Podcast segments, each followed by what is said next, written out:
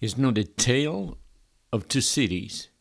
It's the story of three mothers the executive, the homemaker, and the broken hearted mother. Deborah, Jael, and the third one has no name, but she does have a mother's heart. We're talking about Judges chapter 5 in our 5 times 5 times 5, 5 minutes a day, 5 days a week, and in 5 years, the whole Bible. And this week, we've gone through 5 chapters in the book of Judges. You ask how Deborah reaches such a prominent place in history especially at the time where women had no rights or recognition. She was there first because God placed her there, and perhaps because she had earned her rightful place in leadership. She deserved to be respected by her own people, and judging by Barak's own words, she was there because men were not doing what they were supposed to do. This coming Sunday, we will celebrate and recognize those women who are doing double duty. As someone put it, a woman's place is in the house and in the Senate. A second female comes into the picture. It's a housewife. Her name is Jael. Jael is another type of mother. She's also doing a man's uh, job but she's not sitting in the corner office like Deborah.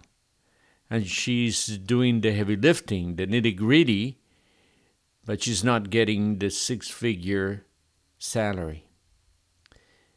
We also celebrate mothers like that. And there is a third woman in the story. She was the mother of Sisera. Her name does not appear, her son was on the wrong side of history, but she waits for his return. She has been successful in raising him, but he, in his own way, was successful, but with the wrong crowd. But she's a mother, and she is intentionally blind to the shortcomings of his son, just like many mothers today. Deborah, Israel's mother, a woman in leadership, and Barak sing about their victory over the Canaanites. They praise God. The Israelite warriors, Jael, but they also scold the tribes that fail to join the fight. They talked a good fight, but they didn't walk their talk. Judges chapter 6 the Midianites oppressed the Israelites again. An angel, the angel of the Lord, appears to Gideon and tells him to destroy his father's idols. Gideon breaks with tradition and destroys the idols and is given a sign that he will succeed in war. William MacDonald remarks regarding the Gideon's leadership skills.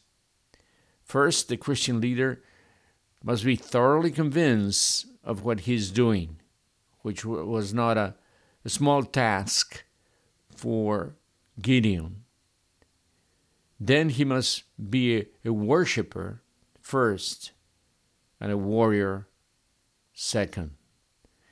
And the true Christian leader must give God the leadership the true leadership role in his life.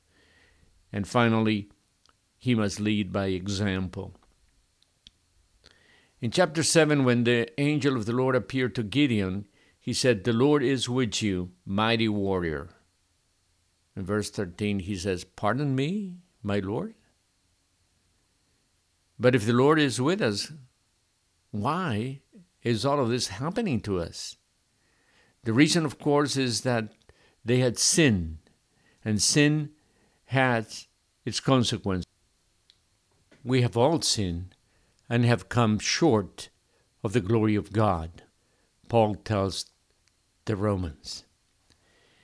God heard their cry, and in order to emphasize his own role in victory, the Lord tells Gideon to diminish the troops from 32,000 to 300.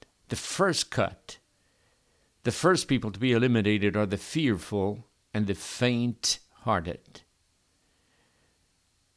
War is not for lambs, it's for lions. Gideon's is given a sign of success. And first he worships in verse 15, and then he goes into battle and overcomes the Midianites. God uses the few equipped with trumpets, empty jars, and torches. Think of it 2 Corinthians 4 7. But we have this treasure in jars of clay to show that his all surpassing power comes from him and not from us. We are earthen vessels. We are the empty jars of clay.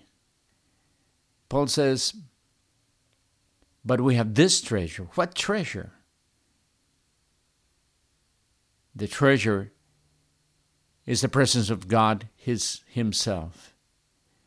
For God, who said, Let light shine out of darkness, just as, as in Genesis 1 3, made His light shine in our hearts to give us the light of the knowledge of the glory of God displayed in, the face of Jesus Christ.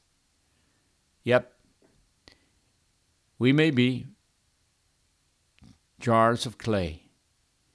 We are hard pressed on every side, but not crushed, perplexed, but not in despair, persecuted, but not abandoned, struck down, but not destroyed.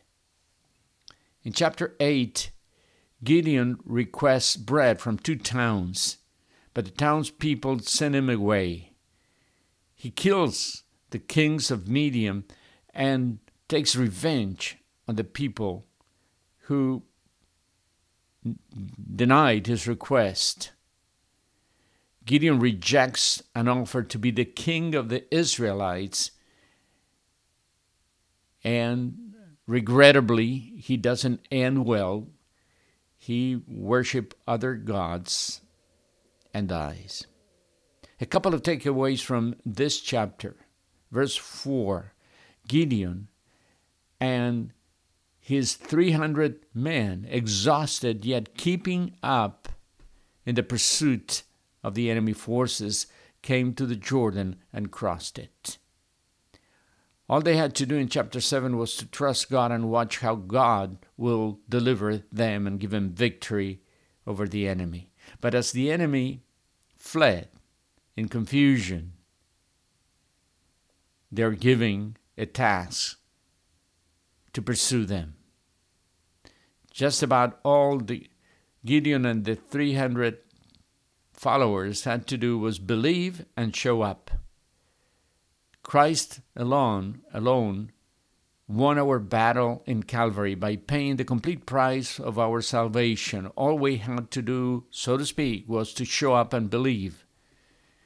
But Gideon was given a task exhausting task, and we are given the ministry of reconciliation, not to save ourselves, but to share His victory, even to the point of becoming exhausted, and yet keeping up in the fight.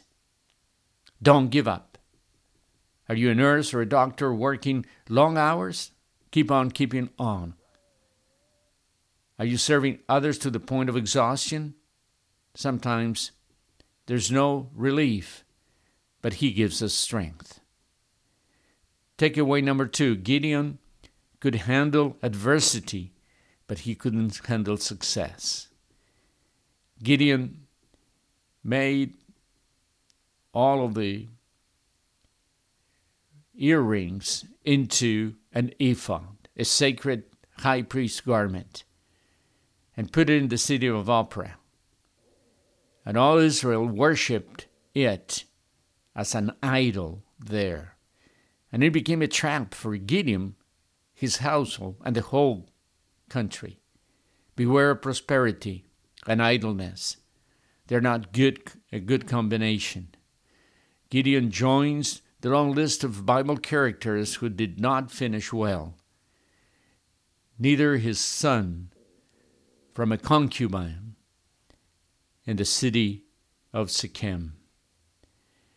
Is attributed to Confucius. Seeks revenge, and you should dig two graves, one for yourself. What goes around comes around. Abimelech, chapter 9, takes control of Shechem and kills his 70 brothers. When a rebellion is led by Gaal, precipitates Abimelech, kills the entire city. He also attacks Thebez, but a woman kills him by dropping a millstone on his head. He takes his own medicine. Do not be fooled. We read not long ago in Galatians chapter 6 what we reap,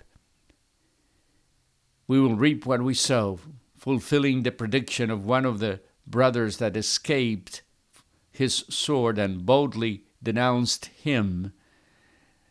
That The descendants of Shechem would re- revolt against him. A woman's courage led Israel to victory in chapters 4 and 5. Another woman's sealed the victory, killing Sisera. And in this chapter, another, a third woman, completes the story. Good stories to celebrate Mother's Day next Sunday. May the Lord answer my mother's, many mothers' prayers for salvation of their sons and daughter, and you may be one of them, for whom your mother and your grandmother have prayed so diligently. The best Mother Day gift for you to give is to give your heart to Jesus Christ, your Lord and Savior, and to receive His gift of eternal life. If you have never done so, in receiving God's unspeakable gift, you will be giving your mother her best gift ever, whether she's alive or not. Give your heart to Jesus. Receive God's gift of salvation. And in so doing, as I said, you will be giving your mother's her best gift ever, her answered prayers. Prayed with me, Lord Jesus, forgive me. I receive the gift of eternal life in my heart. I repent of my sin. I acknowledge you as my Lord and Savior. And I thank you for my mother and my grandmother's prayers for right now, I acknowledge myself a sinner and I acknowledge Jesus Christ as my Lord and Savior. Amen. And God richly bless you.